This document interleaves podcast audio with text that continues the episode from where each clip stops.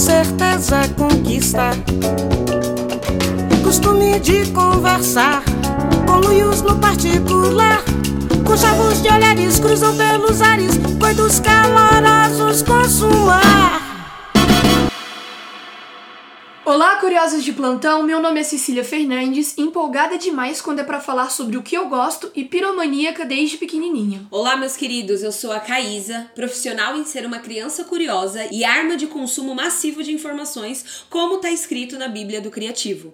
No episódio dessa semana, a gente resolveu comemorar o Dia da Criatividade, do dia 17 de novembro, e trouxe para mesa um time de criativos. A gente trouxe a designer e produtora de conteúdo, que já é fã desse podcast, Nath Facina, Lucas Góes, criador do método Nagol, a designer e ilustradora Victoria e o também designer e produtor de conteúdo Rafael Thomas. No episódio dessa semana a gente resolveu explorar a criatividade de cada um, como ela vem, da onde ela vem, por que ela vem e por que todo mundo, inclusive você que está ouvindo esse episódio, é também uma pessoa muito criativa. Mas antes, se você quiser ajudar o podcast a chegar às novas alturas e participar ativamente do nosso plano de dominação mundial, além de dar cinco estrelas nesse episódio por um valor simbólico, que é esporádico ou mensal, você apoia o nosso projeto independente e de quebra ainda tem acesso a conteúdos exclusivos, participa de sorteios todo mês, acessa a lives das nossas gravações e ainda ganha acesso antecipado aos nossos episódios. Entre agora mesmo em apoia.se barra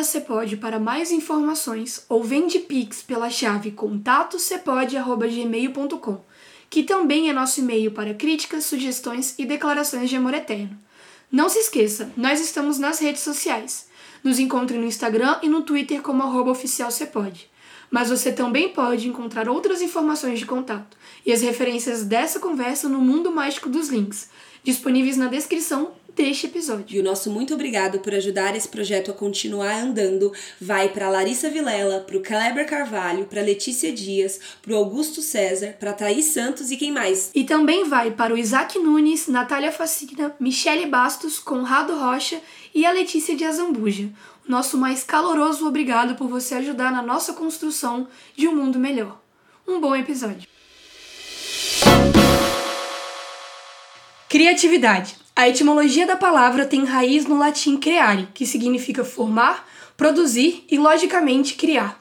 Ainda que apareça em todas as áreas na história da humanidade, essa expressão tem valor único nas atividades artísticas. A criatividade é tão antiga quanto o homem, esteve presente quando os nossos antepassados descobriram o fogo, criaram os primeiros instrumentos de pedra lascada e chegou até aqui, com os novos humanos usando muito bem a criatividade para criar dancinhas no TikTok que eu ainda estou dominando. Brincadeiras à parte, essa potência foi essencial para o desenvolvimento da vida que a gente conhece. Desde as descobertas na Grécia Antiga quanto ao modelo do sistema solar, até as plataformas de streaming que você está usando para nos ouvir hoje. Aqui no Cepod, nós bradamos, de novo e de novo, como a criatividade é importante. Ainda que seja difícil saber o que realmente é a criatividade, onde vive e do que se alimenta. Como o plano de dominação mundial desse podcast é construir conversas melhores, nós decidimos não buscar tantas referências bibliográficas e chamar as nossas referências de carne e osso para esse papo. Então, vamos para as apresentações. Fazendo o retorno e com direito de pedir canção, como faz no Fantástico, nossa amiga Dora Meira e rainha das dancinhas, a Nath Fascina do arroba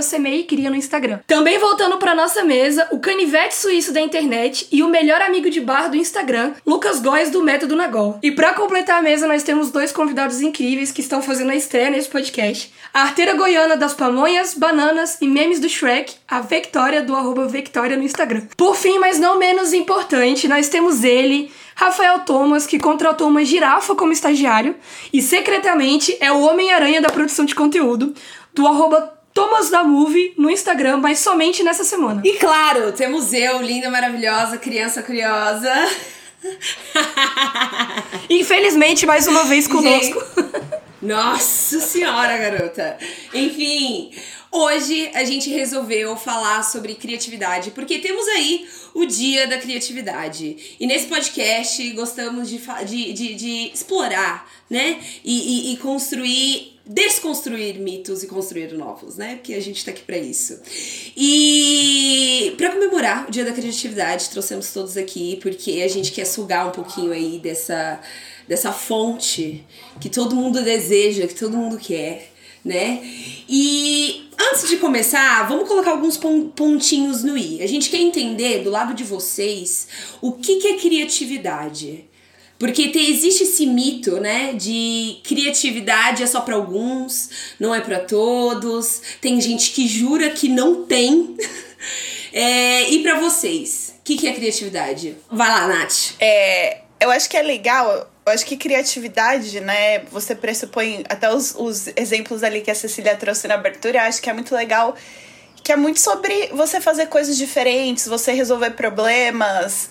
É, não só você criar algo artístico, mas você muitas vezes criar uma solução, é, pensar em novos caminhos, né?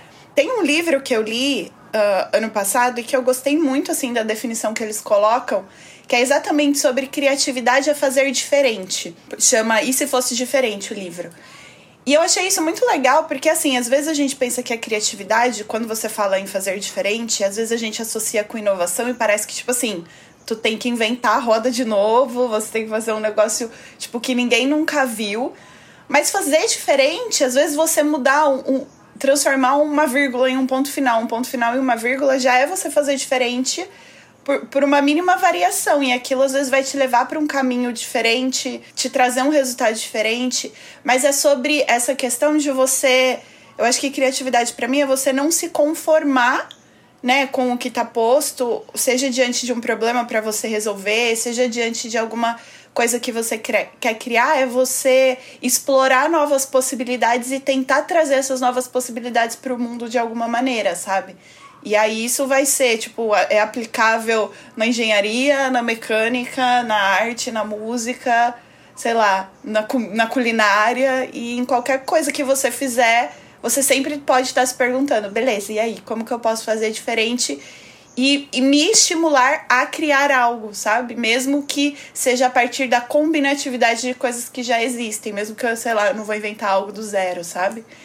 Enfim, eu acho que para mim criatividade eu tenho flertado muito com essa definição do, do fazer diferente. É, sim, eu super concordo com a Nath. E eu acho que a criatividade, assim, nada mais é do que combinações de coisas que já existem. Então, na prática, assim, é só você pensar. É muito fácil você pensar numa coisa criativa assim fácil, você buscando em duas áreas diferentes que normalmente a gente não associa a elas, né? Então, por exemplo, é, existia a pizza em formato de cone, né? Isso surgiu da onde? Da referência do sorvete, por exemplo. Existiu os 50 tons de cinza, que ele é tipo uma fanfic do Crepúsculo, né?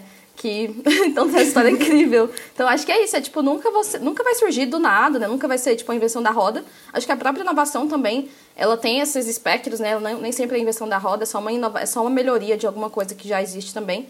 E eu acho que o ponto, da, ponto de partida da criatividade é a imaginação e da inovação é a criatividade. Então, são três coisas que eu acho que estão ligadas, assim, e é um processo, né? E a criatividade, acho que também nem sempre ela, tipo, ela nem sempre ela resolve um problema. Talvez, por exemplo, um comediante, né? Olhando isso para um lado de um comediante, ele está desbloqueando na mente do, das pessoas que estão ouvindo ele ali coisas que elas meio que já sabiam, mas ele está só trazendo à tona, sabe? Então acho que criatividade também é nesse sentido. Por exemplo, não sei, as pessoas me conhecem mais pelos meus desenhos, então às vezes eu dou ênfase em coisas que às vezes as pessoas não estão percebendo, sabe? Então acho que isso muito é do artista, né? Então acho isso interessante. É, e aí partindo da criatividade para a inovação, né, que eu acho que é, um, é até um, um passo a mais da criatividade ali. Eu lembro de um exemplo muito legal que é o do Tinder, que é aquele swipe, né, ele foi inventado porque o designer que inventou ele trouxe essa referência num dia que ele estava tipo terminando de tomar banho e ele foi limpar o vidro do banheiro assim. Aí ele falou: "Nossa, que legal essa interação". Então, acho que é muito massa, sabe? Então, pode ser áreas diferentes, pode ser uma referência do dia a dia, pode ser percebendo mais o que, que as pessoas fazem, falam, né? É, filmes também, eu acho que é tipo assim, o mundo inteiro ele tá cheio de coisas, a gente só precisa conectar elas assim, sabe? Então é a forma que eu vejo a criatividade. E vocês, meninos, que estão calados, porque estão na supremacia meninista aqui hoje. Meninista. Pode falar, Thomas. Uh, não, eu acho que é muito disso mesmo que, que a Nath e a Vitória falou, falaram. É, criatividade é sobre resolver problemas, né? Até a própria invenção da roda, que é um, é um termo que o pessoal gosta de falar muito. É, de repente a pessoa que inventou, ou as pessoas que inventaram, sei lá, ela, ela só viu isso na natureza. Por exemplo, ela viu ela viu alguma coisa funcionando ali de forma circular, sei lá, uma fruta caiu de, uma árvore e rolou, por exemplo. Ah, dá para fazer isso com outra coisa, então, aí de repente ela. Então, assim, acho que nada sai do, do zero absoluto, né? Então é tudo uma, uma releitura de alguma coisa que já está pronta, ou de várias coisas, né, como a Vitória falou. No, no livro do Austin Kleon, ele fala né, que a originalidade é um, é um plágio não detectado, né? Então, tipo assim, é, você, o que você acha que é original é porque, na verdade, você não, não, não conhece as referências da pessoa que usou, né? Então, você acha, nossa, uou, mas, na verdade, quem conhece sabe que ela pegou daqui, daqui, daqui. Então, assim, é uma, uma junção de tudo, né? E quando a gente fala de criatividade, acho que as pessoas pensam muito uh, nas áreas artísticas, né, e tal, assim, uh, artes visuais principalmente, né, penso que a pessoa, sei lá, um pintor, um fotógrafo, uma, uma, uma escultora, não sei, mas, assim, o engenheiro também é criativo, o matemático também é criativo, o, o TI também é criativo, né? Se você também, por exemplo, está indo para o trabalho e, sei lá, tem um acidente no meio do seu trajeto e você, em fração de segundos ali, você pensa em outro trajeto, isso é criatividade, né?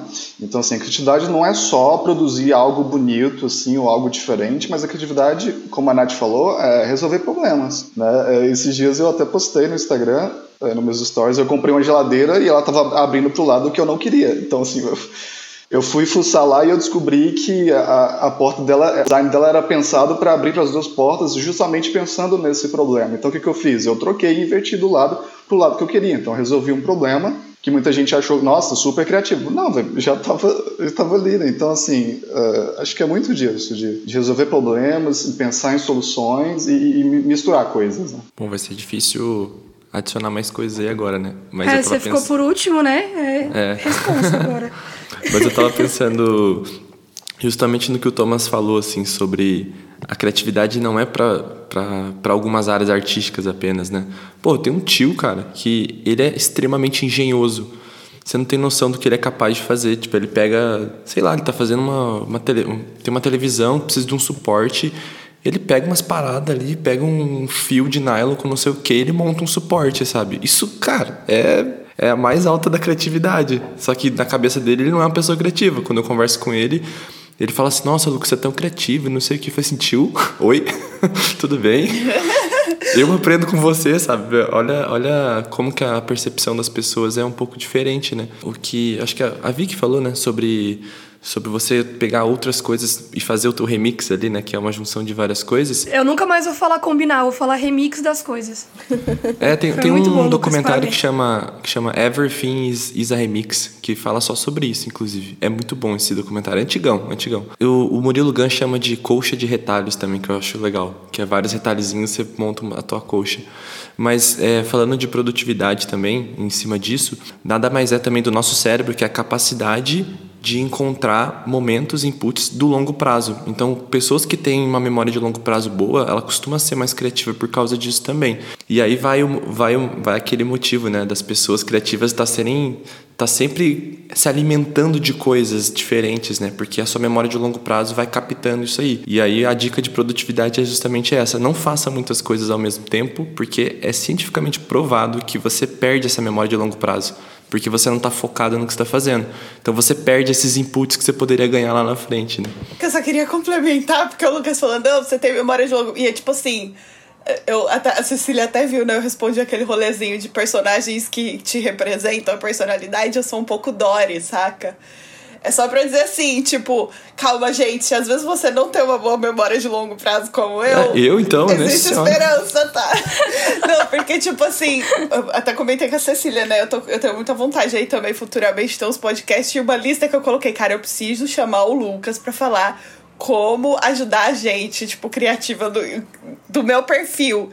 Que é essa máquina de querer estar tá com 50 mil coisas na cabeça, fazendo 50 mil coisas ao mesmo tempo, sabe? Ajuda nós. Eu sei que tem aquela coisa, foca aqui, ao invés de você ficar focando um pouquinho em cada um, quem fala que eu consigo? Mas enfim. É, mas é só pra, tipo, colocar essa coisinha de Fazer o Deus, contraponto. Tá, eu né? acho que eu uhum. não tenho isso aí, mas, mas eu acho que rola essa, essa criatividade, porque é um pouco insano também. Nossa, total. Acho que eu me identifiquei aí com o diagnóstico. oh, vai, vai uma dica muito legal que eu descobri com uma psicanalista que ela me falou, que é muito legal. Ela falou assim: os, melhor, os momentos mais produtivos para fazer atividades de criatividade são os nossos momentos menos criativos. Menos produtivos, desculpa. Ou seja, os momentos que a gente está mais improdutivo, a gente tem uma cabeça mais aberta, porque a gente tá pensando em várias coisas ao mesmo tempo. É a melhor hora para você fazer atividades de criatividade. É aquela, é aquela ideia de que muitas coisas fodas vêm na hora que você tá tomando banho, né? Exato, você exatamente, tá ali fazendo é. uns nada, uns insights. Tipo, geralmente vem quando você está fazendo alguma atividade chata, alguma atividade motora, que aí você não está forçando tanto o cognitivo. Quando você está forçando muito, a, tendência é realmente não vir. Né? Então, assim, eu costumo falar que eu tive as minhas melhores ideias quando eu não estava tentando ter ideias. Pode colocar aí, Thomas, é, Rafael Thomas 2020. Porque é tipo isso Preto mesmo, você tem ideia. assim, né? Às Tipo, vezes você passa o dia todo e não tem ideia. Forbes, Você vai né? dormir. Na hora que você colo- coloca a cabeça no travesseiro, aí vem, tipo, aquela ideia genial, assim. Porque, assim, o seu cérebro descansou e ele foi fazer as conexões, né? Essa questão das atividades motoras e como elas ajudam no cognitivo explica, por exemplo, por que, que é, a maior parte das pessoas consegue assimilar melhor um episódio de podcast quando ela tá lavando louça ou fazendo faxina. Porque o, o motor dela tá com foco numa atividade e o cognitivo dela tá em outro, que é ouvir, que é associar as informações, que é fazer essa conexão entre frases.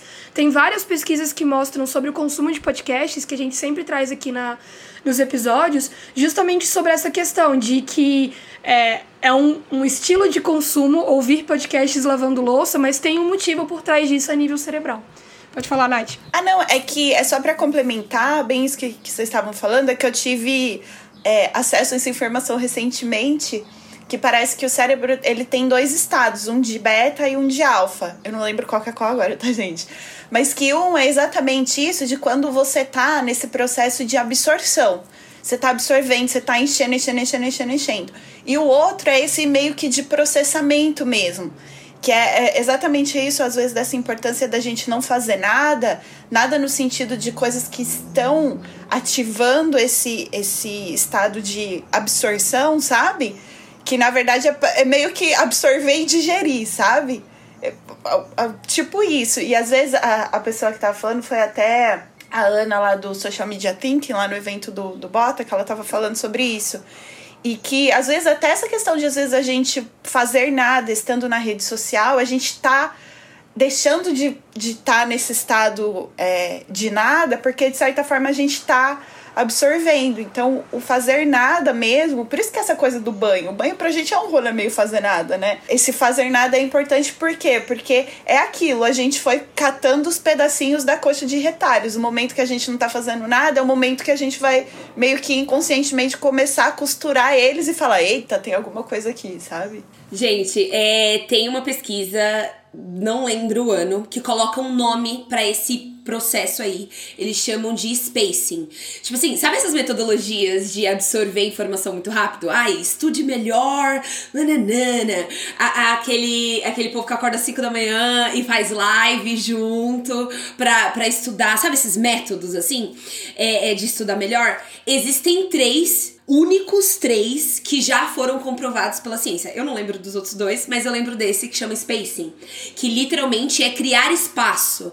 É onde é, é, é justamente isso que você estava é, explicando agora, Nath.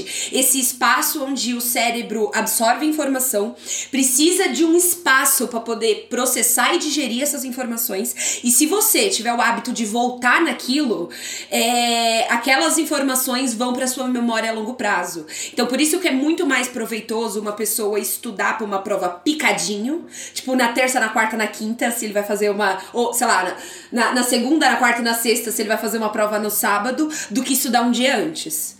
Tipo, a probabilidade de uma pessoa que estudou um dia antes e essa pessoa que estudou picotado tirarem a mesma nota é bastante alta, porque a pessoa que estudou na, no, no, no dia anterior é, tá com todas aquelas informações frescas.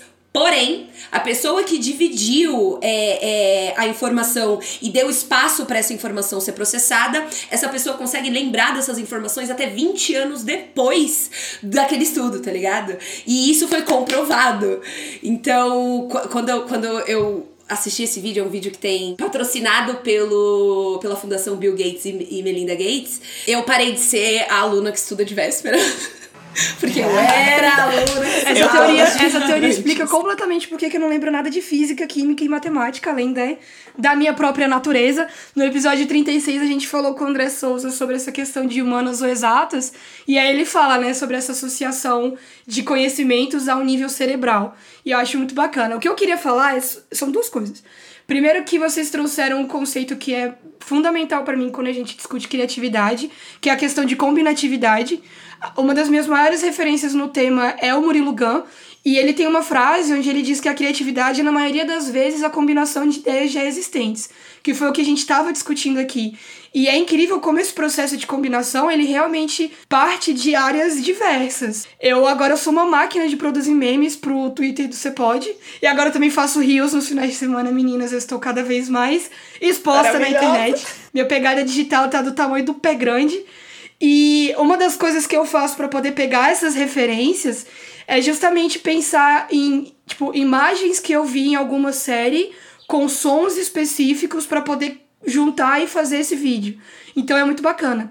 E uma outra parada que eu queria falar antes de passar para Caísa é que a Nath trouxe essa definição e essa a atividade do, do fazer nada, né?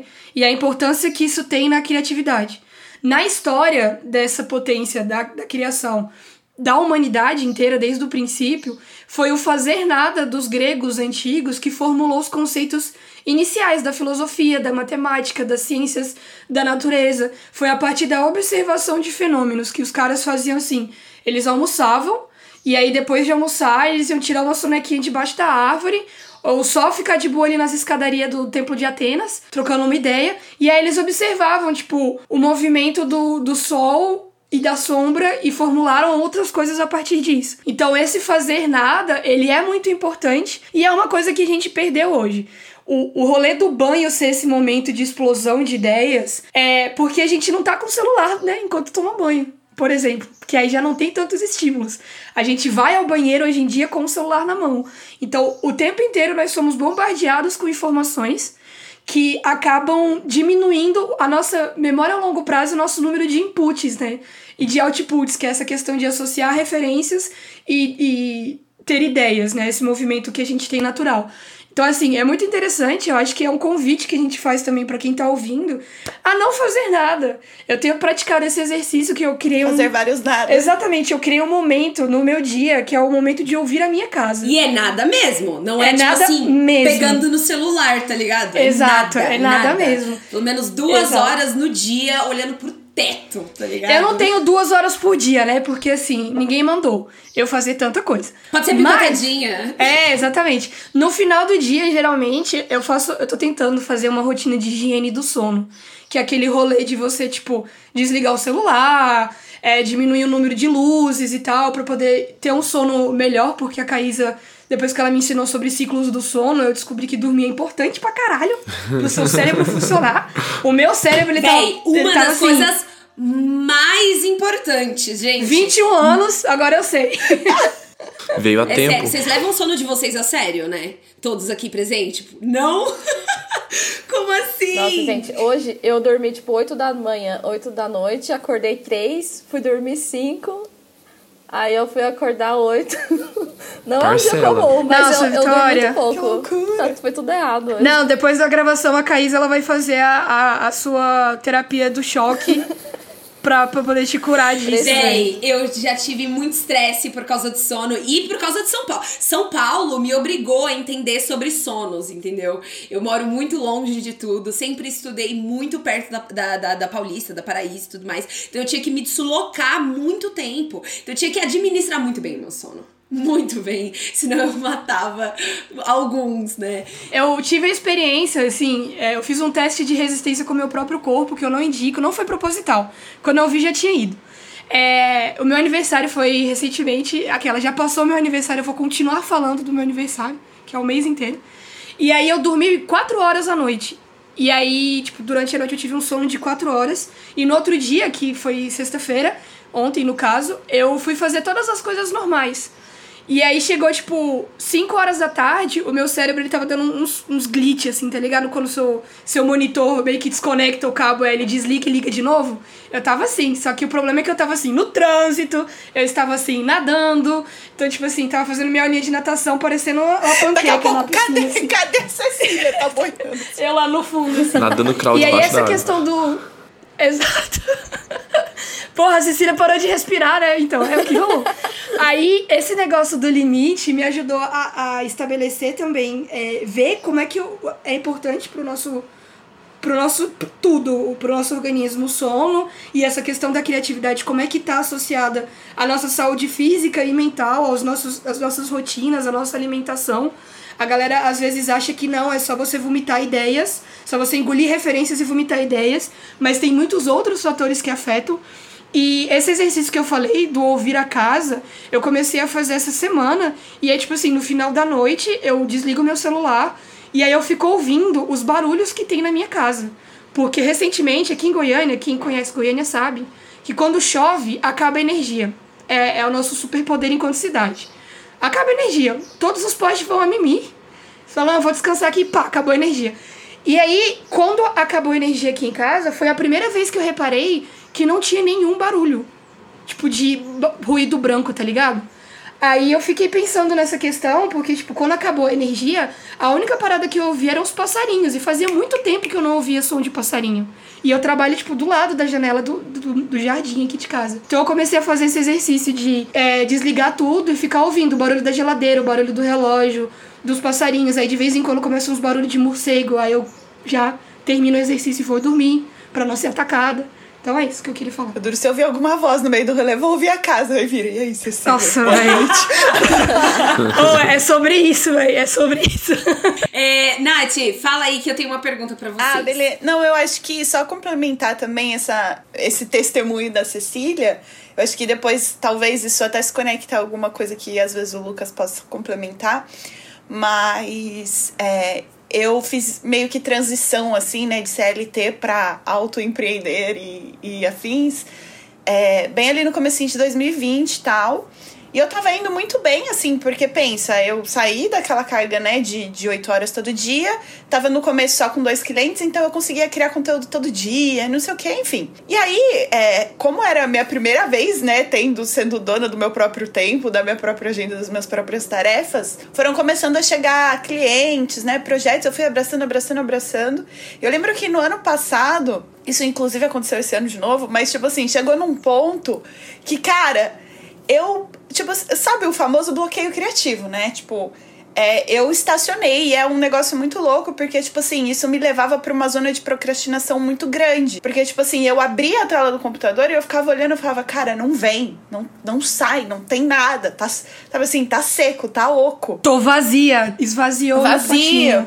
E uhum. aí, tipo, o, o que eu. Até quando eu, eu, eu dou o meia class, né, de criatividade e tal, eu falo muito sobre essa importância. Até no livro lá do Caminho do Artista, a Julia Cameron fala sobre isso, de você ser, é, se preocupar conscientemente de reabastecer, né?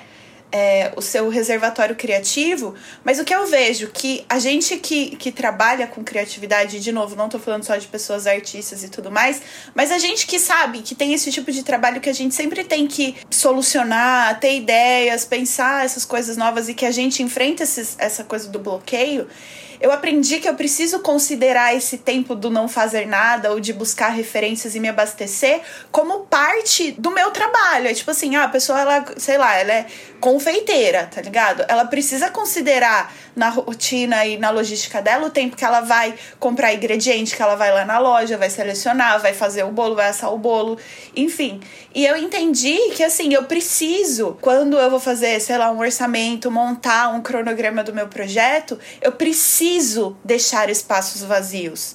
Porque ah, eu acho que esse modelo que a gente vive dessa essa super produtividade, do seja produtivo, faça tudo, faça, faça muito, a gente vai enchendo, enchendo, enchendo a nossa agenda e não tem esses buracos, e aí, cara, já era. Só que aí o que, que acontece? O, o Lucas também fala sobre isso, né? De tipo, sempre vai ter coisas inesperadas que vão acontecer.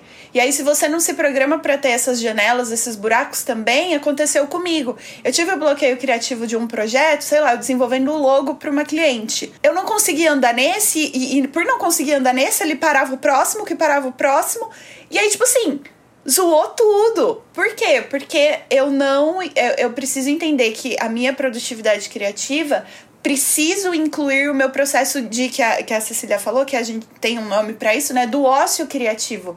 Desse tempo do fazer nada, dessa coisa de tipo, ou de você simplesmente não fazer nada mesmo, ou de pelo menos você se abastecer, porque tem horas também que a gente precisa desse tempo, que aí para estar ativo, mas estar ativo coletando coisas, sabe? Pedacinhos para nossa coxa de Com retalhos. certeza. Porque eu falo assim que a criatividade, um pouco é, dessa via do bloqueio criativo, eu acho que eu sempre vejo duas vias, mas essa especificamente, eu falo assim, imagina que você é uma caixa d'água, sabe?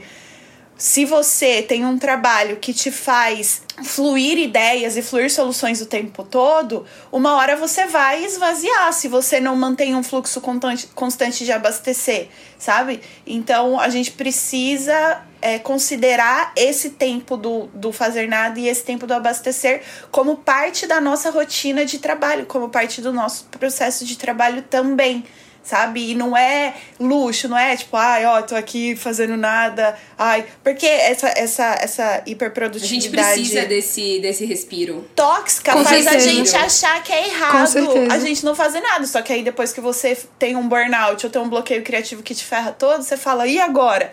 Por quê? Porque você se permitiu ser dominado né, por esse, por esse motor do tipo produz, produz, produz. Não, a gente tá saindo do rolê industrial, a gente precisa entender que, que o trabalho criativo ele é diferente, ele demanda esse tempo, sabe? Então, Eu achei que você fosse falar que na rotina do confeiteiro tem que ter a hora de comer o bolo. Aí É. você não falou, eu fiquei decepcionada. Só isso que eu queria apontar. Uma frase que eu vi, o cara falou assim: é, é, quase tudo volta a funcionar de novo quando você liga e desliga, né? Quando você desliga, inclusive você. Então, assim, Ó, eu, eu uso isso pra qualquer trava que meu computador dá. Muito boa analogia pra minha vida. ah, dá uma Exatamente. reiniciada desligar a que máquina. quase Nossa, o que sempre aconteceu? funciona. Desliga, liga. E se o computador travar é pra você parar de trabalhar, né? Eu faço sempre isso. Tá travando é porque não é pra eu fazer mais. Aí eu vou. Gente, das inúmeras definições que a gente trouxe aqui de criatividade, tem acho que três conceitos que eu sou muito apaixonada e gosto de polinizar por aí, né? Como a, a Paty Arraes, uma outra convidada que veio aqui, ela falou que ela é polinizadora, né? Dani Arraes e Paty Durais. Durais. Nossa, eu misturei as duas. Ela, ela fez uma combinatividade Fez com uma o nome dos fusão. convidados. Exatamente. Anyways, é, a primeira é de que uma pessoa inteligente, ela nada mais é do que inteligente e criativa, né? Nada mais é do que uma pessoa que tá conectada com o lugar que ela tá, né? E conhecendo as variáveis de onde ela estiver. Então não, não se trata de diploma, não se trata de destreza, não se trata de proatividade, né? De ir lá e fazer. Se trata de sobrevivência também, né? É, é no, no nível mais. mais. né? Cru da coisa, o nosso cérebro ele ainda é muito parecido com o, o homem pré-histórico e a gente precisa da criatividade para sobreviver. Então a gente sempre tem que estar conectado, né, pro lugar onde a gente tá.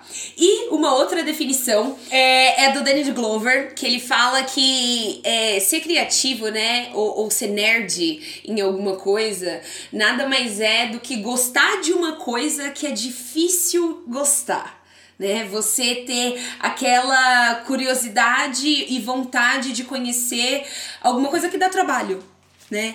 E aí venho também para outro conceito que é o do nosso querido maravilhoso patrono da educação brasileira, Paulo Freire, que ele fala muito da criatividade epistêmica, que é a criatividade que uma vez que é, é- ela é incendiada, né? Você pega aquela faíscazinha e você dá espaço para ela crescer. Então, digamos que você, sei lá, fica curioso sobre portas. Você quer saber mais sobre portas. Você quer saber das dobra- dobradiças, você quer saber dos tamanhos, dos lugares.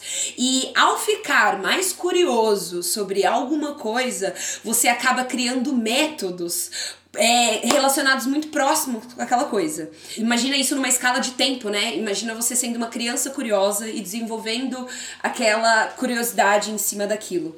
E aí é onde eu uso essa referência do Paulo Freire e do Donald Glover para perguntar se vocês eram considerados crianças curiosas e crianças criativas, né?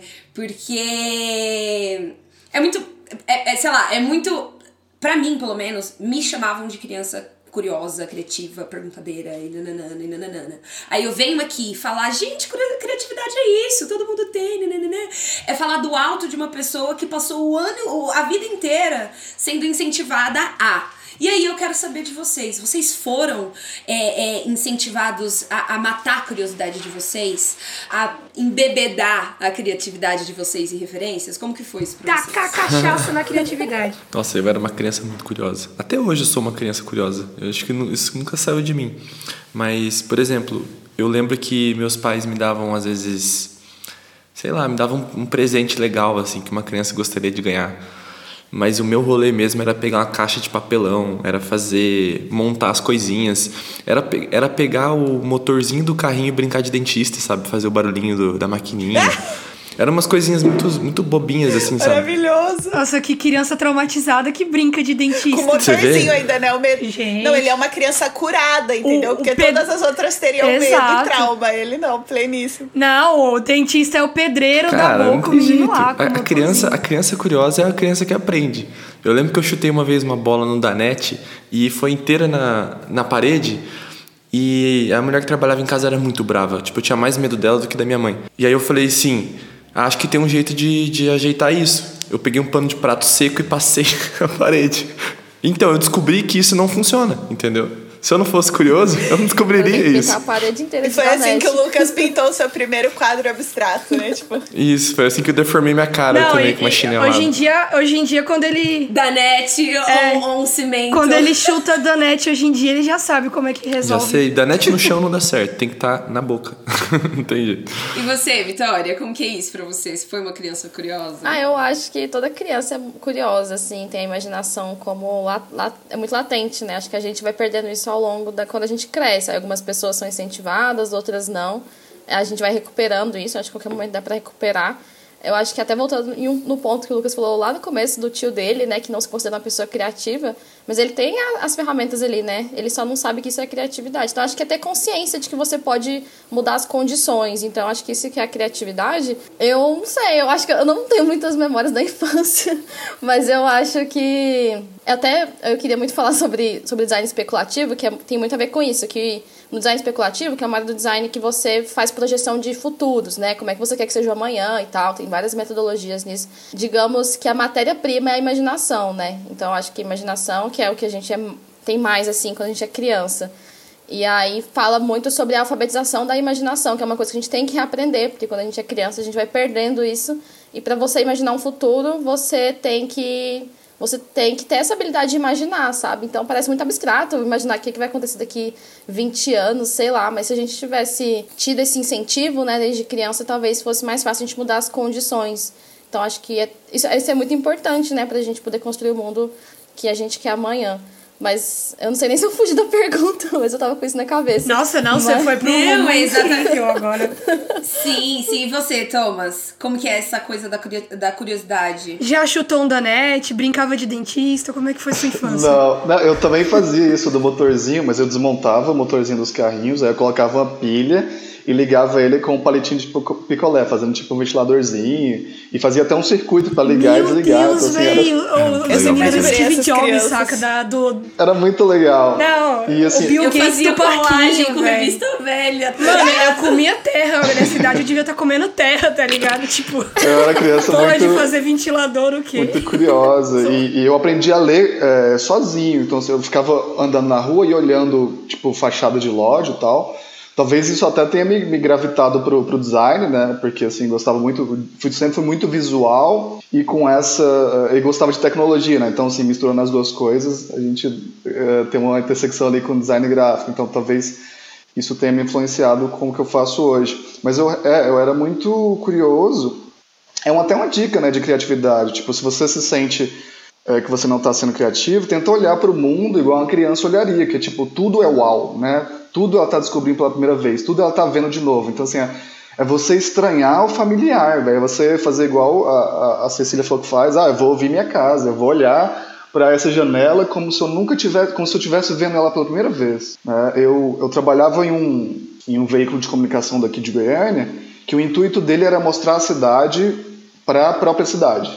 Né? Então, assim, não era, até porque Goiânia não é uma cidade tão turística assim, né? Então a ideia era mostrar o que tinha para fazer para os próprios moradores. Então assim, é, é, um do, uma das dos exercícios que a gente fazia era tipo tu, é, ser um turista da própria cidade. Então, por exemplo, o que para a gente parece muito familiar, a ideia era você olhar para aquele lugar e pensar como uma pessoa que nunca veio em Goiânia e pensar o que, que tem de interessante ali para mostrar para quem é de Goiânia. Então, assim, é, era um exercício muito legal você estranhar o familiar, aquela coisa que você já faz todo dia. Isso, isso acontece direto. Tipo, uma pessoa vai na sua casa e ela vê, sei lá, uma, um enfeite que você tem, que você olha para ele todo dia e não dá nada, e a pessoa acha, meu Deus, que legal, onde você comprou e tal.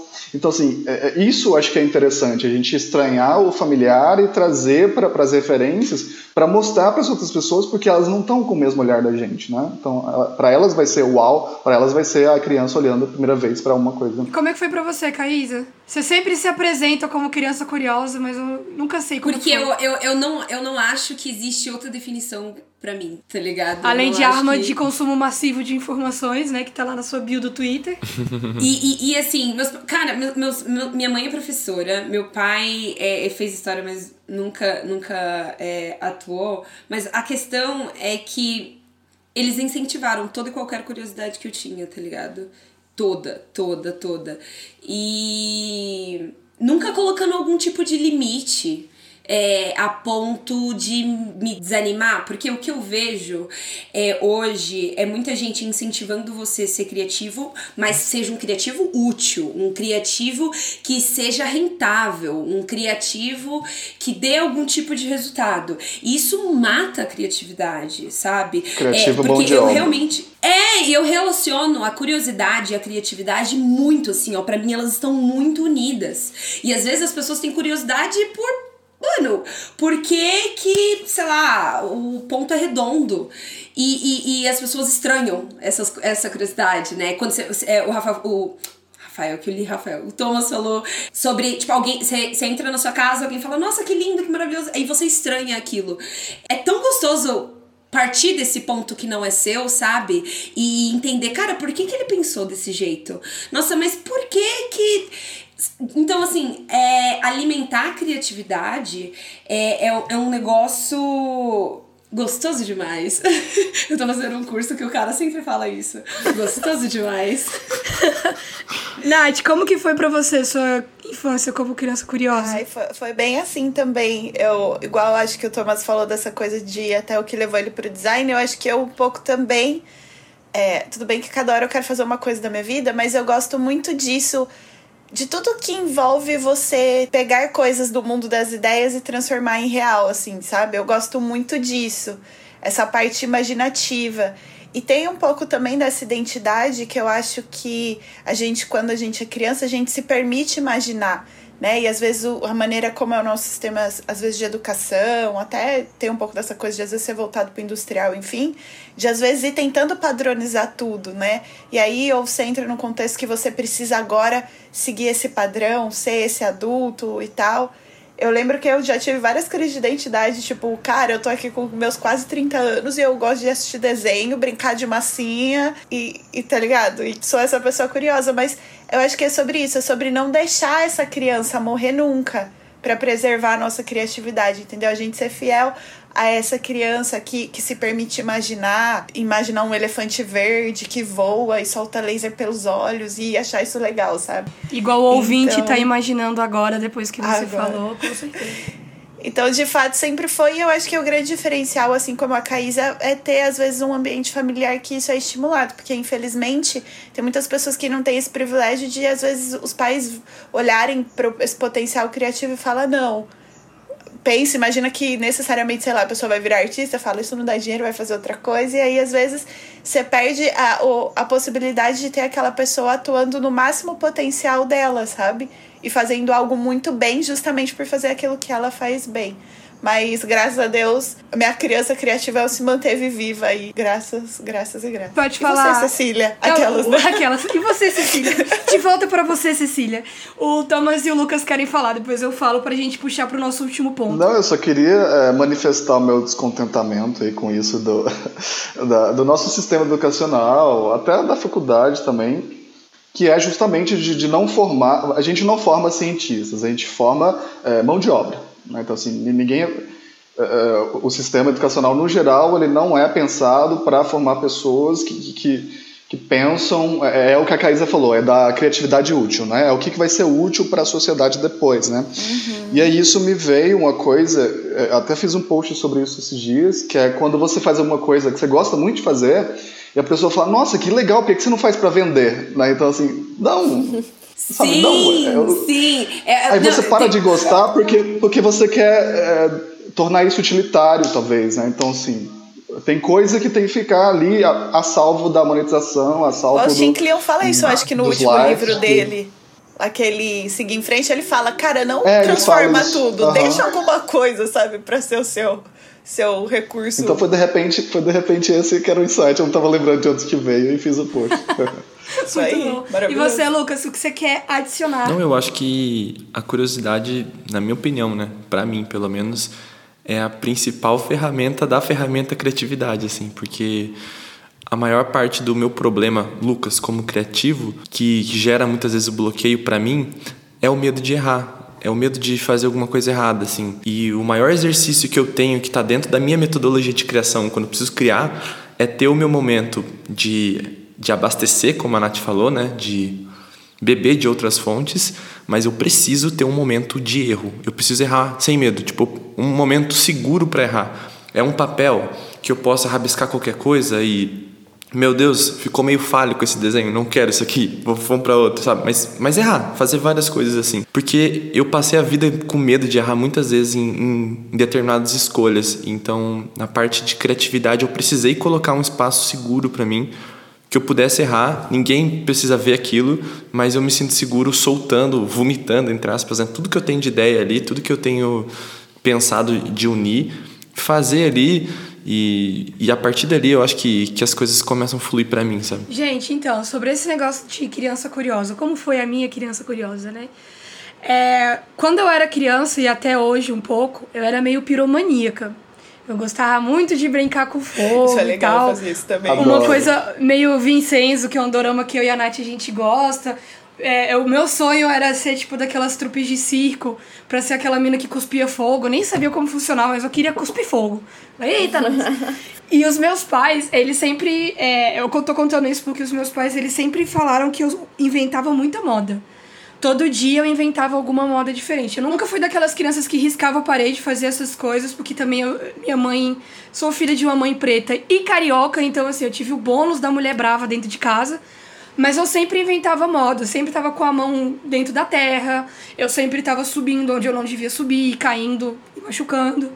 E esse rolê da minha criança curiosa sempre teve a ver com, com contato, de tocar, de pegar, de fazer, de mexer, de quebrar.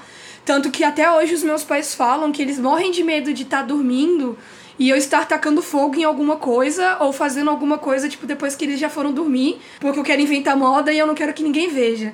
Meu pai direto, ele, ele tipo, quando eu acendo incenso aqui em casa, ele chega desesperado com um copão d'água porque ele acha que eu coloquei fogo em alguma parte da casa. Então, a minha criança curiosa, ela vive até hoje, ela tinha hábitos muito esquisitos. Não jogava danete na parede, mas eu não podia ficar perto de vela. Quando acabava a energia, era uma festa para mim. Essa criança também te trouxe traumas? é, exatamente, exatamente. A minha criança, aquela, né, que, que a superstição do brincar com fogo faz xixi na cama, nunca aconteceu comigo, mas eu brincava muito com fogo. E aí, esse rolê da criança curiosa que a Caísa trouxe, o Murilo Gun, ele tem muito como um, um dos princípios que ele fala, né? Sobre como as crianças nascem curiosas e como elas perdem isso com o tempo, mas que ao longo da vida a gente precisa encontrar métodos de recuperar essa criatividade. E aí, pra gente ir pro nosso encerramento, responder o CAC e para nossa tarefa de casa, eu quero saber qual que é o método de vocês hoje em dia. Se vocês puderem resumir, porque eu sei que existem vários, mas é, dividir com a gente, com os ouvintes, o que, que vocês fazem para se conectar com a criança curiosa hoje em dia. Gente, e podem ser literais, assim, tá ligado? É, eu, eu ouvi falar que o, o Salvador Dali, ele sempre tirava um cochilinho. E aí ele colocava um despertador. Quando o despertador dele tocava, ele levantava e começava a escrever o que tivesse na cabeça dele, tá ligado? Vocês fazem coisas do tipo? eu sou muito técnica. Eu só tiro o cochilinho, né? A parte de acordar.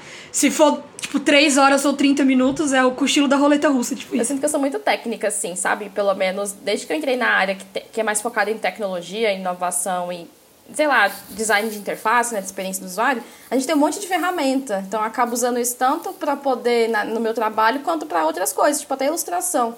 Então, é, por exemplo, uma coisa que eu acho incrível, que a gente sempre faz, são cocriações com as pessoas, né? Que é um momento justamente para poder liberar a criatividade sem nenhum, sem nenhum, sei lá, nenhum julgamento, né? Quando a gente vai fazer cocriação mesmo, a gente sempre fala, ó, aqui não é um ambiente, a gente não tá testando ninguém, a gente não vai sair daqui com uma ideia formada, a gente só quer que todo mundo explore a criatividade. Então, acho que sempre envolver pessoas também é, um, é uma coisa muito importante para poder surgir coisas que às vezes a gente não está pensando, porque a gente tem só nossa bagagem, nossas referências. E mesmo que às vezes uma outra pessoa tenha as mesmas referências, ela está vendo por outras lentes, né? Então eu acho isso muito interessante. Eu acho. Isso, Crazy Eight, o, o Lucas comentou aqui, exatamente esse tipo de, de metodologia que eu acho que dá para qualquer área, né? É, uma coisa que eu faço, assim, que, não, que eu percebi que eu faço é às vezes fazer uma engenharia reversa das coisas que eu gosto, para saber de onde que veio as referências ou por que, que eu gosto daquilo. Então eu percebi que eu gosto muito, tipo assim, porque eu gosto tanto de shitpost, porque eu gosto tanto dessas Mônica de é, muro de escola. Aí eu fui pesquisar sobre isso, porque que, tipo, eu gostando do feio do design e tal, e eu fui perceber que é por causa. Porque são coisas genuínas, sabe? As pessoas vão fazendo aquilo e elas são feitas a partir do erro, assim, inclusive. Por que a gente gostando daquele filme The Room, né? Que ele é um filme horrível, assim, ele é eleito o pior filme que existe, mas é porque ele tem. Ele é genuíno. Então eu gosto dessa expressão sem filtro, né? Eu acho que eu, eu percebi que vem muito disso. Mas eu acho que tem várias ferramentas que eu uso do dia a dia que me ajudam mesmo. Então, talvez eu até deva me soltar mais mas eu acho que fazer pesquisa, né? Você ouvir mais é, as pessoas com essa, com essa com essa consciência, né, de o que, que ela tá querendo dizer e tal. Acho que tirar o significado das coisas também, igual o Thomas falou. Toda vez que eu tô, tipo, é, numa festa de aniversário, não sei porquê, mas eu tiro o significado das palmas. E eu fico pensando, nossa, tanta gente batendo palma aqui, que esquisito. Eu, eu tento tirar o som da, do, da música também, eu fico rindo sozinha, assim. Então, é tipo de coisa que às vezes eu faço sem perceber. e é muito legal. Você sabe se divertir, né, Vitória? É isso. acho isso muito, muito, muito legal. Enfim. E também tem um processo que eu acho interessante que eu aprendi no, no próprio design especulativo, que é uma área que está muito focada, né? Em você descobrir coisas que, tipo assim, que estão no mar de, do, desconhecido, do desconhecido, né? Então, por exemplo, você tentar acessar o que, que você sabe, que você sabe. Então, é o tipo assim, fatos ou coisas que já estão ali perto de você, que você sempre vai buscar como referências diretas. É, coisas que você não sabe que você sabe, que é você tentar explorar o inconsciente mesmo, né? É, e aí tem umas outras áreas mais desconhecidas ainda, que é tipo, o que, que você não sabe que você não sabe. Então é, é ir para esse, tipo assim, pro sub, sub sei lá, imergir. O suco da abstração, né? Tipo isso. Que da eu hora. acho que eu vou, vou por esses caminhos. O pré-sal do desconhecido. Exatamente, é o pré-sal do desconhecido. É, é meio que isso. E você, Thomas, como é que é o seu processo criativo? Usar uma girafa, ah, eu já falei... ver um filme do Homem-Aranha? tipo isso. Eu já falei um pouquinho que é de estranhar o familiar, né? Então, assim, eu olho para esse copo aqui e eu tento lembrar qual foi a sensação que eu tive a primeira vez que eu olhei ele, né? Então, assim, essa primeira sensação provavelmente vai ser a da outra pessoa também ou algo parecido. Então, eu tento trazer isso. E eu tento também ter um banco de ideias. Então, assim, toda vez que eu tenho uma ideia naqueles momentos de, de banho, de louça, de dormir, eu anoto, ainda que seja uma ideia aparentemente tosca, que aí depois, quando rolar o bloqueio, eu vou lá visitar essas ideias e ver o que pode ser desenvolvido. Eu tento também beber de muitas fontes, então assim, não ficar só olhando para Instagram, Instagram. Então assim, eu tento ver em outros lugares, outras ciências. Vou pegar referência de, às vezes minha referência de design é de uma revista. Eu gosto muito de ler a Super, né? Então tem umas referências de design lá muito boas uh, e de assuntos também. Então assim, eu tento beber de várias fontes. Uma coisa que eu faço também é um, é um brainstormzinho para o tema que eu vou falar. Então eu tento pegar pelo menos 30 palavras relacionadas ao, ao assunto central por exemplo, a gente está falando sobre criatividade, né? Eu puxo criatividade, ideia, lâmpada, Thomas Edison, ciência, sabe? Eu vou puxando de acordo com a palavra anterior para ver se eu consigo pensar em alguma coisa. Porque assim, é, é muito fácil, né? Criatividade, lâmpada. Então, assim, a primeira ideia é muito comum. Então eu quero ir para alguma coisa que não é comum. Eu quero ir para quem para coisa que as pessoas talvez não pensassem de cara. Então acho isso interessante, de, de, isso me ajuda às vezes a, a ter ideias legais e, e relacionar coisas é, diferentes. Acho, Nossa, eu vou testar que... todos esses métodos. Agora, agora toda vez que eu vi um parabéns para você, eu vou tirar as palmas e, e, pensar, tipo, por que, que eles estão batendo palma? De onde é que veio a palma? Mano, eu adoro é, esse método, Vitória, de sentar no canto e assim, é, eu tinha um professor que chamava isso de estudando os tupinambás.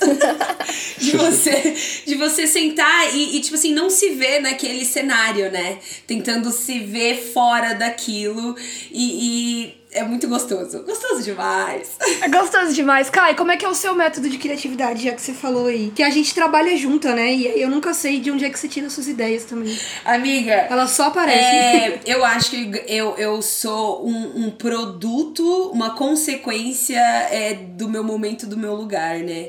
É, com 9, 10 anos eu ganhei um computador. E aí, é, e eu sou da periferia, então, tipo assim, não tinham muitas pessoas para interagir comigo no computador. Então, é, eu fiquei muitas horas da minha adolescência é, lendo. Eu li muita coisa no desktop, gente. Eu li, li. Eu li Hunger Games inteiro num desktop, gente. É, e aí é isso, eu acho que eu sempre matei muito a minha curiosidade e eu tive muito esse fácil acesso, né, de ter sempre o Google ali do meu lado ele faz realmente parte da minha vida.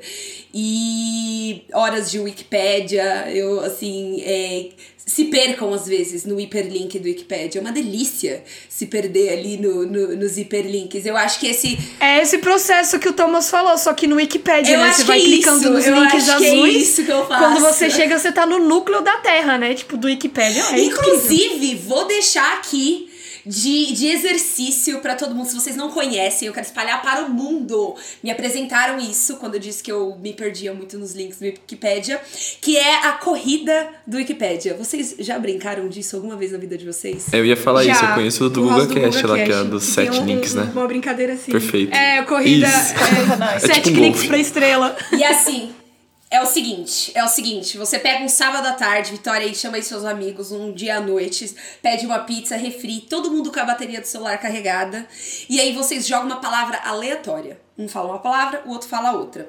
E aí vocês têm que achar essa palavra no, no, na página do Wikipedia. E você tem que ir até outra palavra que vocês determinaram só pelos links. Pelos links. Só É. pelos links. Nossa, você não pode é pesquisar igualzinho. nada.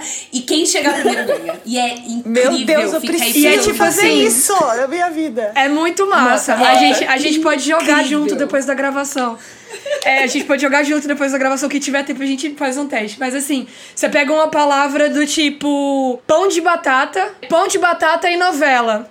E aí você tem que sair da página do Wikipédia de pão de batata e chegar em novela.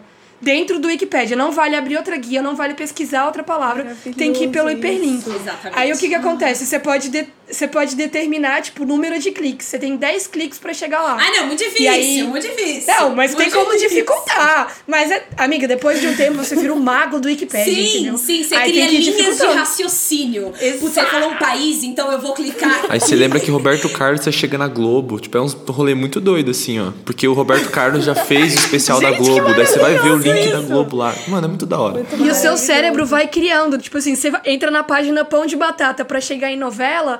Aí você lembra que tem uma novela com um título Pão de alguma coisa. aí você vai, entendeu? Então, tipo assim, é isso. Mas você tem que, E você tem que achar a é é palavra ou você tem que achar a, a, a, definição? Tipo, é, é o, tem que ser o. Não, o você tem que achar a página dela A do página. Começa Ah, com uma palavra e tem que chegar É. em outra aleatória só pelos links. Entendi. Dentro do Gente, que Wikipédia, só pelos isso. links. Aí é ótimo quando você chega numa desambiguação, que você fala, puta, um beco sem saída. Nossa, eu tô chocada. É igual Zelda, é É, a Cecília até perguntou, não é necessariamente um jeito que eu faço, mas isso é muito legal, porque, tipo, eu e o meu marido tem duas brincadeiras que a gente faz, assim, sabe quando às vezes você tá deitado na cama pra dormir? Ô, vamos brincar daquele bagulho? Sabe aquela Bastardos Inglórios que tem aquele rolê de pôr a carta, que você é um personagem? Eu e o Thiago, a gente brinca disso sempre, ou dirigindo na estrada, indo pra algum lugar, ou deitado na cama conversando antes de dormir quando o sono não vem. Vai, eu vou ser o personagem, fala aí. Esses dias ele fez, ele foi o fofão. Eu não conseguia a chegar no fofão, porque ele falou que era um alienígena e eu não sabia que o fofão era um alienígena da Fofolândia.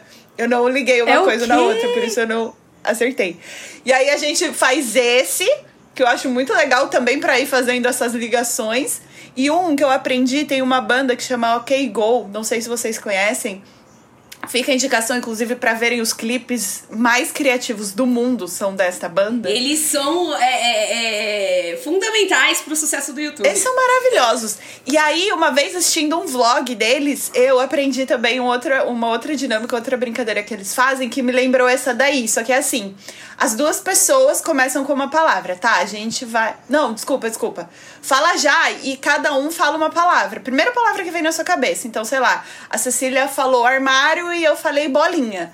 Aí, a próxima palavra, a gente tem que tentar fazer uma junção dessas duas coisas e falar uma próxima. E o objetivo é a gente falar a mesma palavra em algum momento. Que vai fazendo as associações, sabe? A gente Meu Deus, faz. eu tô essa- anotando todos esses jogos aqui, gente. E você, Cara, façam isso, é muito legal. Porque a hora que você chega na pessoa, você. Uau! E, e é legal porque quanto mais íntimo da pessoa, ou mais piadinhas internas e referências internas em comum vocês têm, mais rápido é e mais legal é. Porque você fala, nossa, a gente fez a- aquela ligação por causa disso, disso e disso, sabe? É muito Nossa, legal. que- vocês já jogaram aquele Gartic Phone, que ele é tipo um telefone sem fio, só que de desenho. Gente, Porra, a gente eu tinha que acho fazer que é o ápice um da dia, minha né? criatividade. A gente tinha que aquilo. fazer. É muito Gente, legal. É o jogo genial, mais legal de todos. Ele faz esse processo criativo. É, eu acho ele muito rico. Esse eu nunca vi, o Gartfone. É um Eu telefone sem sou apaixonada por Gartic. Tem um Gartic Fone. É muito É o legal. Gartic. Não, o normal, eu Gartic- conheço, Meu, esse aí tá não. É tipo assim, você, tipo assim, vai desenhando, vai complementando com. Alguém escolhe, tipo assim, eu vou escrever, tipo assim, ah, desenha uma banana andando de skate.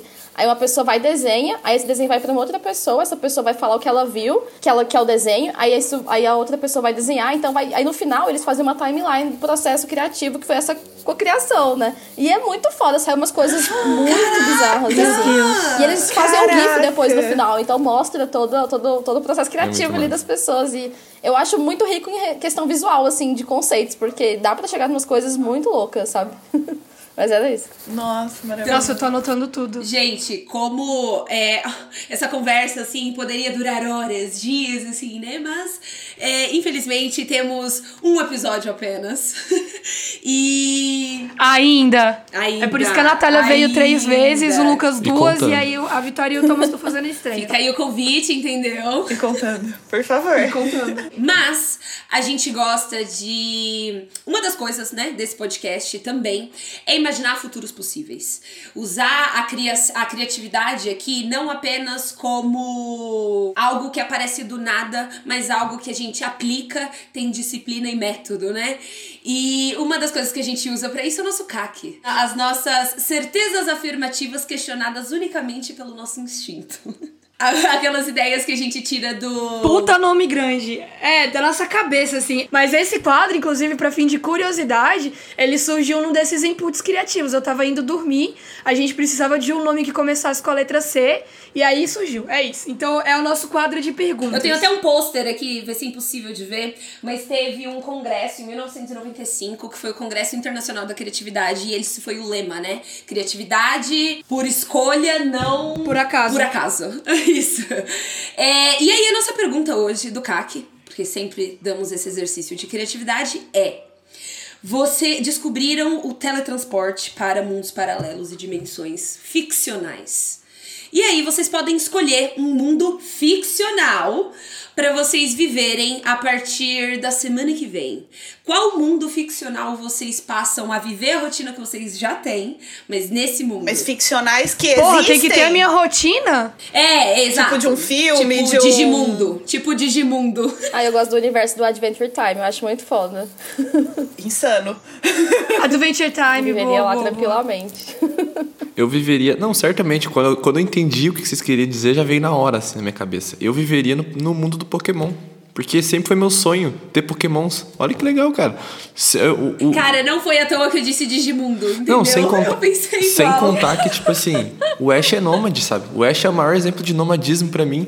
Tipo, ele é, é meu ídolo, cara. Não tem como. É o, cara, cara é nômade e ele tem Pokémon. É meu sonho. E é uma criança de 12 anos que viaja mundo Aham, com uma que não bola. cresce. Foi demais. E você, gente? Eu vou, eu vou falar porque foi a primeira coisa que veio na minha cabeça, tá? Eu lembro que quando eu era pequena eu assistia. Eu, eu gosto muito de dinossauros, eu acho dinossauros muito legais. E eu lembro que tinha um filme que chamava Dinotopia. Que era tipo um reino que a galera montava Eu nos dinossauros. Os Dinotopia. dinossauros eram amigos. Acho que eu queria morar em Dinotopia. Num rolê menos Jurassic Park, que os bichos devoram todo mundo, no Dinotopia era uma coisa mais peaceful, assim, Exatamente. sabe? Ou, ou, ou uma variação, talvez, seria o como treinar o seu dragão, porque também seria da hora voar no, no Fúria da Noite. Nath, assim. você entrega demais a idade quando você O fala essas coisas. Falou entendeu? a outra do Digimundo, olha lá. Exatamente, zero exatamente. A Dinotopia veio assim, ó, SBT forte. Você leu na Jogos cabeça. Vorazes no desktop, minha filha. Se Você já viu qual canal que a pessoa assistia quando ela era criança aqui, É, né? tipo isso. Qual que é o seu mundo, Caio? O Digimundo? Com certeza, com certeza. Digimundo tem é, é, lugares pra você pisar que você pula e quica, assim, ó. É incrível. É, imagine trabalhar no Digimundo. Que incrível, cara. Nossa, velho. Viver no mundo vou- do Crash só pra pular duas vezes, né? Pular no ar. Exato, É exato. pulinho Pra pular, pra pular em cima do barril e o barril explodir, essas coisas assim. A minha resposta, ela, vai, ela tem uma explicação engraçada. É, a, primeira coisa, a primeira coisa que eu pensei foi em Tron, o Legado, que é aquele do filme. Por que que isso aconteceu? Vocês estão vendo que tem um círculo azul no meu óculos? É porque eu tô gravando o tempo inteiro com ring light aqui. E no filme de Tron Legado, eles têm tipo um ring light nas costas, que eles lançam assim, e aí eles andam numas motos futuristas. E aí, tipo assim, a Caísa perguntou e veio Tron Legado. Então, assim, eu fiz essa conexão, essa combinatividade pra dar minha resposta. E eu queria muito dirigir aquelas motocas velozes. Só que, assim, é um mundo, é um mundo intragável, né? Porque não tem planta, não tem terra, só tem pedra e caverna. Mano, é o mundo do Atari. Você tá ligado que aquele É, filme foi feito nos então. anos 80, né? É, eu não sabia, mas eu queria viver lá no mundo do ring light. É isso, a minha Tipo, a resposta. galera mor tentando sobreviver, mor, mor Battle Royale, a menina querendo viver no Ela mundo pegando o ring light fazendo tá uma live, tá ligado? Caras loucura. guerreando, ela fazendo uma live com o ring light ali. Um dos primeiros que eu pensei foi o Tron também, mas eu acho que eu, eu moraria. Na verdade é porque eu gosto de desses universos que você consegue atravessar e voltar. Então, do Tron, ele entra no videogame e ele volta. É, Nárnia, você entra no guarda-roupa e você volta. No, no Digimon, vocês, vocês entram no mundo e voltam. Então, eu moraria em qualquer universo desse que você consegue Ah, atravessar o- e voltar. o- entendeu? Tipo, viver uma vida lá e voltar.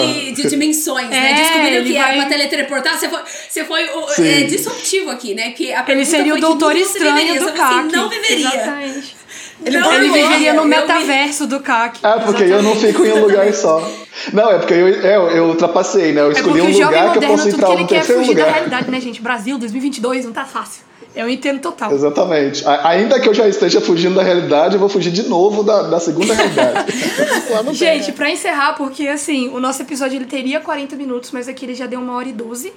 É Então, incrível falar com vocês, gente. Surtos bares. É, é, a gente, eu e a Caís, a gente foi olhar o tempo, tipo, um pouco antes do CAC e falou: opa, menina. E pra não ocupar muito o tempo de vocês também, é hora da nossa tarefa de casa. A gente quer saber o que, que vocês podem indicar. E já que eu tô com a palavra, eu vou logo fazer o meu trabalho como pastora de coisas muito boas. Porque eu não sei em qual momento da conversa a gente falou sobre como o fato da gente ficar fixado em coisas específicas, eu acho que a Caísa falou com o exemplo da porta, é, da criatividade sistêmica, ajuda a gente a desenvolver. Curiosidade Isso. sistêmica. É, curiosidade sistêmica ajuda a gente a desenvolver melhor a nossa noção. Gente, errata, curiosidade epistêmica. Isso, Estou eu não sei falar livro, o nome. Não terminei ainda, entendeu? Paulo Freire é uma leitura muito difícil. É sobre isso. E eu tenho o, como característica, pra Nath que me conhece, a Caísa que me conhece mais, eu fico super obcecada com uma coisa durante um tempo e depois eu mudo. O que eu estou obcecada agora é o Silk Sonic, que é a dupla do Bruno Mars com o Anderson Paak. E eles lançaram o primeiro álbum, que é o An Evening with Silk Sonic, ontem. Tem nove músicas e é uma delícia. Vocês podem escutar em qualquer plataforma digital no YouTube, mas a regra de ouro é você escutar na ordem. Porque eles gravaram o álbum como se fosse uma matinê daquelas dos anos 80, de jazz e blues, então ficou incrível. Essa é a minha indicação. Ah, eu indicaria o Gartic Phone, gente. Joguem Gartic Phone, porque isso vai, sei lá, é foda. E desbloqueia muita criatividade também. Acho que é, é dupla aí o, a função, enfim. E você, Rafael, o que, que você pode indicar pra gente? Ah, eu vou indicar então o, o filme, é o Tron, o Legado, ele é de 2010, da Disney e tal, bem legal. Pra quem gosta de tecnologia, neon e ring light. Nossa, a galera que é da estética neon vai ter assim um, um troço. Ah, eu gosto, eu vou ver. Eu anotei um monte de coisa aqui, gente. Eu, eu acho que eu mais não tenho coisa que eu queria ver depois do que falar. Vocês arrasaram.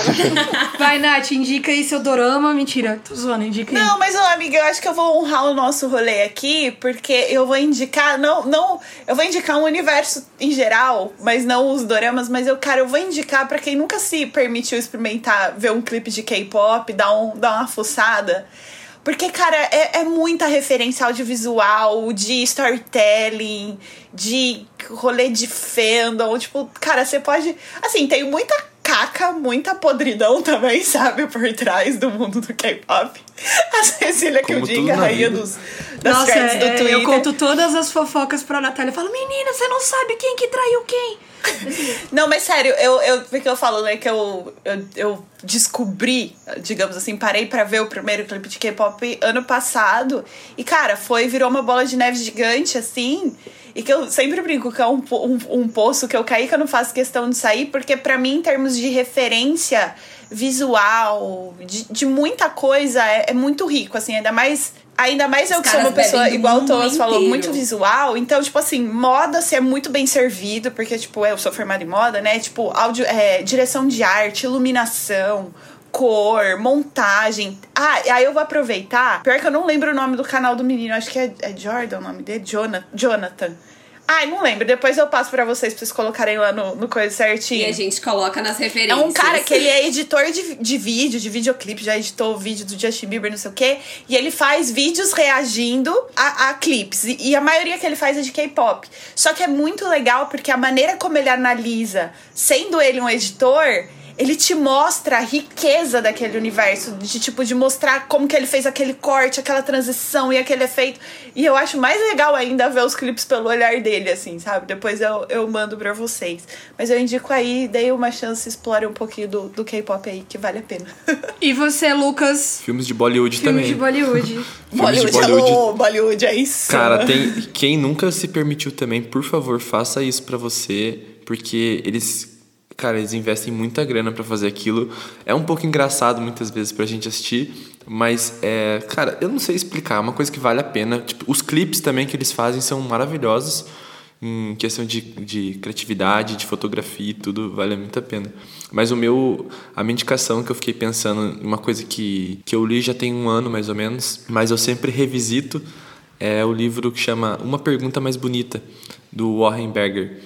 É um livro que eu acho que vai um pouco de, vai um pouco junto aqui com o assunto de criatividade, porque ele te ensina a se permitir mais a fazer perguntas e se apaixonar pelas perguntas e não pelas respostas. E isso faz, ele mostra como pessoas geniais resolveram problemas com as perguntas e não com as respostas, assim. Então eu, eu acho genial esse livro. Que incrível. Eu acho que a Caísa tá procurando a resposta dela agora, mas eu não tenho certeza. Na verdade, eu queria é, deixar mais legal a minha indicação, mas não deu tempo. daí. Enfim, é, a minha indicação, na verdade, é um bot do Twitter. Bom demais. Ele chama arroba acecartbot. Que é uma cena de jogo muito antigo, que é tipo assim, umas pessoas discutindo Ah, no tô tribunal. ligada. Só que esse Aham. bot, ele A pega conversa. a, a tweets, a conversa do tweet e transforma isso numa cena do jogo. Tá brincando. e aí você assiste como vídeo, um diálogo absolutamente ridículo. Não, cadê? Cadê, mano? E é muito bom. Eu vou mandar link É aqui de uma demais. conversa. Caraca. Vou mandar o link de uma conversa. Gente, eu sou tão noob de Twitter que eu não consigo nem visualizar Não, o que depois vocês estão podem estar aí na, na- no chat. De tantos Ó. anos que eu tô fora do Twitter. É, gera, geram bastante risadas. E se você quiser só dar umas risadinhas, entra no perfil dele. Que aí tem as, as, as conversas que ele renderizou. Mas são entendeu? coisas, tipo, completamente nada a ver. O cara falando, tipo, meme mesmo, só que faz pior a situação, entendeu? Tipo, fica mais engraçado ainda. Então, essa, esse que é o É um caso de família exato. robotizado. Exatamente. assim. é muito bom para o entretenimento e para a inspiração, gente. Gente, muito obrigada por vocês terem aceitado o convite, terem disponibilizado mais tempo do que o planejado inicialmente. Eu não achei que a conversa fosse fluir desse nível, é, mas eu tô muito contente de tipo, ter as nossas referências aqui, porque é, nós acompanhamos o trabalho de vocês e, e a gente usa sempre. é, a Caísa direto a gente tá em reunião e aí ela mostra o perfil da Nath, e aí eu mostro o perfil do Thomas, e aí a gente fica tipo, não, mas isso aqui a gente podia ver de fazer. Vitória, a gente te namora todo Nossa, tempo. ó. Exatamente. Então esse, esse momento aqui foi muito importante. E aí fica aqui o espaço para vocês é, divulgarem as redes sociais, o trabalho de vocês e darem a sua despedida para os nossos ouvintes. Eu tô no Instagram e no Twitter, acho que mais no Twitter agora do que no Instagram. dei uma pausa aí de ilustração, tô mais. Lá eu tô meio low profile, sei lá. Então acho que é mais fácil interagir comigo pelo Twitter. Então o, o Instagram é Vectoria, né? E o Twitter é de, de Vectoria, com T-H-E. Igual banda indie, gente. E você, Nath? Eu tô, vocês podem me encontrar no arroba Semeicria ou se você quiser conhecer o meu mesmo, é arroba Fascina, com I. É, mas é, é legal porque esse rolê da criatividade realmente ficou muito marcado como algo que eu faço, falo nesse último ano. E, inclusive tenho um masterclass de criatividade aí que tem papos, exercícios, dicas, várias coisas que é o Semeia Class de criatividade. Que esse ano eu não vou mais abrir turma, tá, gente? Que eu tô aí de, de recesso organizando minha vida depois dos bloqueios criativos desse ano. Mas ano que vem tem aí, se você entrar lá no link da minha bio, tem um tipo uma newsletterzinha para você assinar. Não é newsletter, porque eu não, não mando coisa toda vez, mas é uma lista lá de e-mails para quando tiver a nova turma do Semeia Class eu mandar. E eu já anotei várias dessas coisas que vocês falaram, porque eu gosto muito de trazer exercícios, assim, práticos. E eu gostei. Eu acho que eu preciso incluir esse negócio da corrida da Wikipedia em alguma aula, de alguma maneira, porque é genial.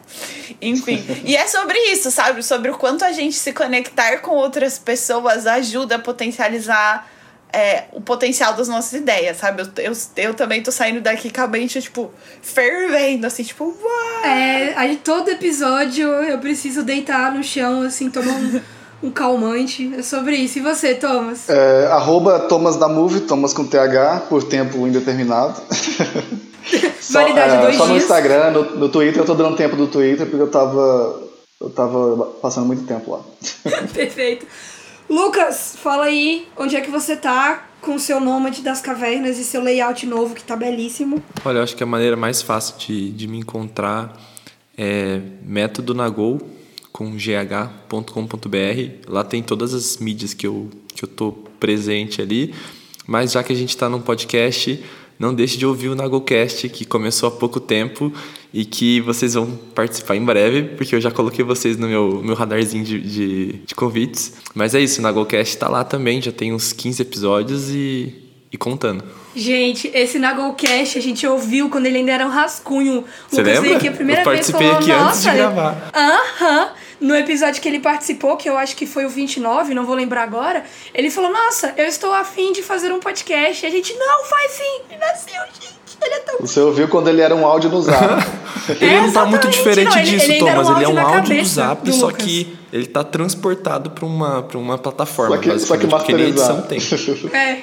O papo foi lindo, o papo foi maravilhoso. Eu espero que vocês é, polinizem a ideia de criatividade, continuem alimentando muito, muito, muito a curiosidade de vocês. E vocês estão, né, convidados para outras conversas deste podcast. E acho que é isso, Cecília. É isso. Lembrando que nós estamos no Instagram e no Twitter como arroba oficial pode. A Caísa e eu também estamos lá, eu como arroba Cedilhas, com LH, e ela como Caísa SRS. Então é tipo Caísa Risadinha mesmo. E você pode conversar com a gente lá e ouvir nossas referências e discutir com a gente. Muito obrigada por ouvir até aqui. Um excelente dia da criatividade para vocês e até semana que vem.